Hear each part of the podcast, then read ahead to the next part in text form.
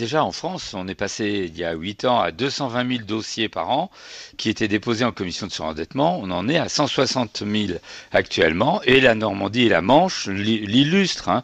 Prenez, en 2016, on avait un peu plus de 1700 dossiers de surendettement déposés dans l'année, en 2016. Et ben en 2018, il y en a eu que 1300. C'est déjà beaucoup, vous me direz. Oui, c'est sans aucun doute beaucoup trop parce que quand on regarde un peu plus, finalement, on se rend compte qu'on est au-dessus de la moyenne nationale. Euh, disons, la moyenne nationale, c'est d'avoir 305 dossiers pour 100 000 habitants. Nous, on a 329 dossiers pour 100 000 habitants. Donc, on va se réjouir. Il y a moins de dossiers, mais on reste quand même dans un, dans un niveau assez élevé de dossiers. Alors, on se dira, bon, bah, si ça baisse, ça va mieux. Bah, je dirais euh, plus précisément qu'il euh, y a moins de malades. Ouf, bah oui, ça c'est sûr. Mais, mais ceux qui sont malades le sont plus fortement.